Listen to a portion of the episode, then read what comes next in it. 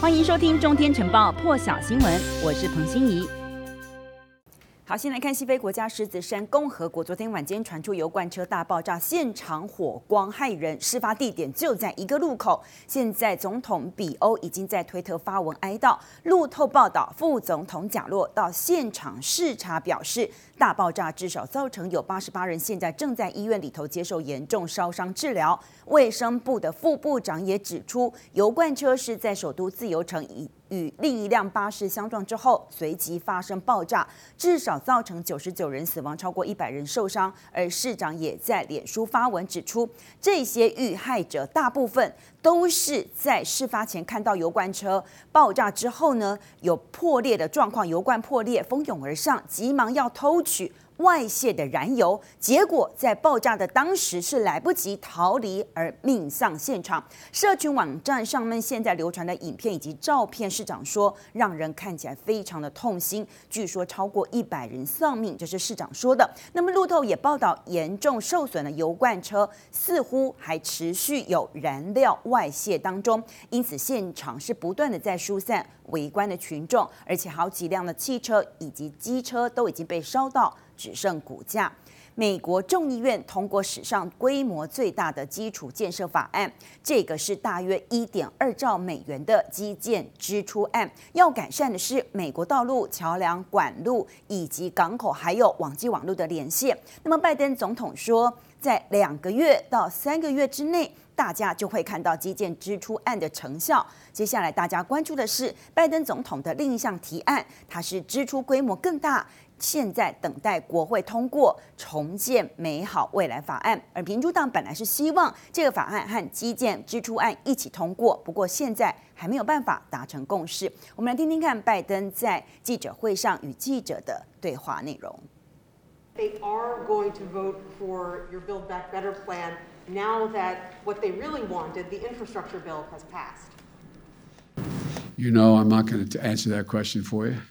Because I'm not going to get into who what made what commitments to me. I don't negotiate in public, but I feel confident. I feel confident that we will have enough votes to pass the Build Back Better plan. Mr. President, what gives you that confidence?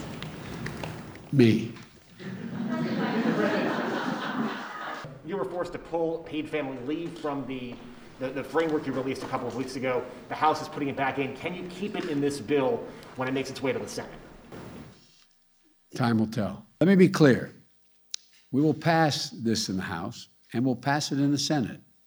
The Build Back Better Act will be a once in a generation investment in our people. 美国总统拜登为气候、学龄前教育、还有健保税制以及气候提出了改革计计划。那么这个计划呢，是一兆七千五百亿美金，大约是新台币四十八兆七千三百亿元的支出法案。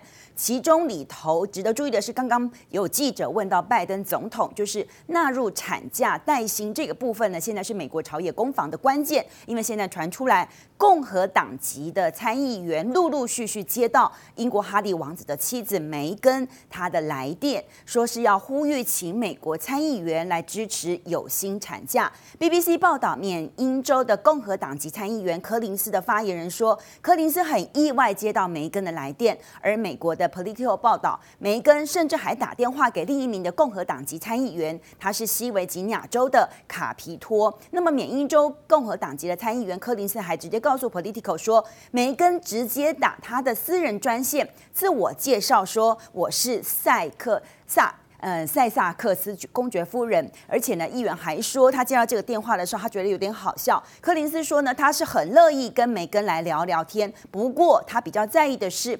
缅因州这些民众的看法。那么西维吉尼亚州的这个共和党籍的参议员卡皮托呢，则跟 Politico 说，梅根来电的时候，他正在开车，而且当时是没有来电显示的。他原本以为是西维吉尼亚州民主党的同僚曼青打来的电话，结果电话话那一头说，我是梅根，我是塞卡瑟克斯公爵夫人。那么 Politico 报道说，纽约州民主党籍的参议员露天娜呢，他是把柯林斯以及皮卡托的这些电话呢，都直接给了梅根，因为露天娜她是力挺有薪产假纳入支出法案的。报道现在指出来，富裕国家当中，美国现在是唯一没有立法规范有薪产假的国家，而现在大约也只有百分之二十一的美国劳工可以在产后。向资方申请有薪产假，因此这一部分能不能纳入法案备受美国这边的关注。美国政府同时也要求大企业员工超过一百人的是必须要强制接种疫苗。结果现在已经引发至少二十六个州提起诉讼。最新消息是，美国第五巡回上诉法院裁定。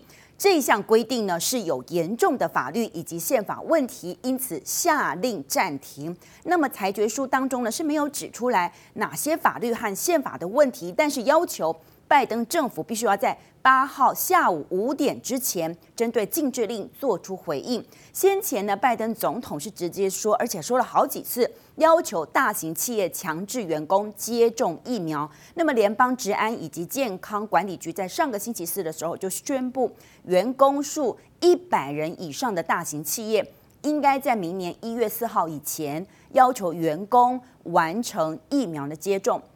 那么呢，没有接种的人是必须要每个星期都要做病毒检测，如果违规的话，每一次就要开罚将近一点四万美金，大约是三十九万台币，因此就引发很多人抗议，根本就是和。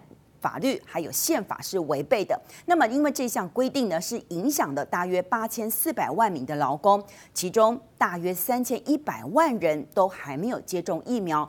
现在主要以德州以及密西西比州这些倾向共和党的州份呢，还有一些宗教团体、企业、权力组织向法院提起诉讼，要求对这项规定来发出禁制令。那么，美国劳动部的首席法律顾问现在声明说。对这一项强制接种规定的合法性质呢，是有信心的。他已经准备好要上法庭来进行辩护。更多精彩国际大事，请上中天 YT 收看完整版，也别忘了订阅、按赞、加分享哦。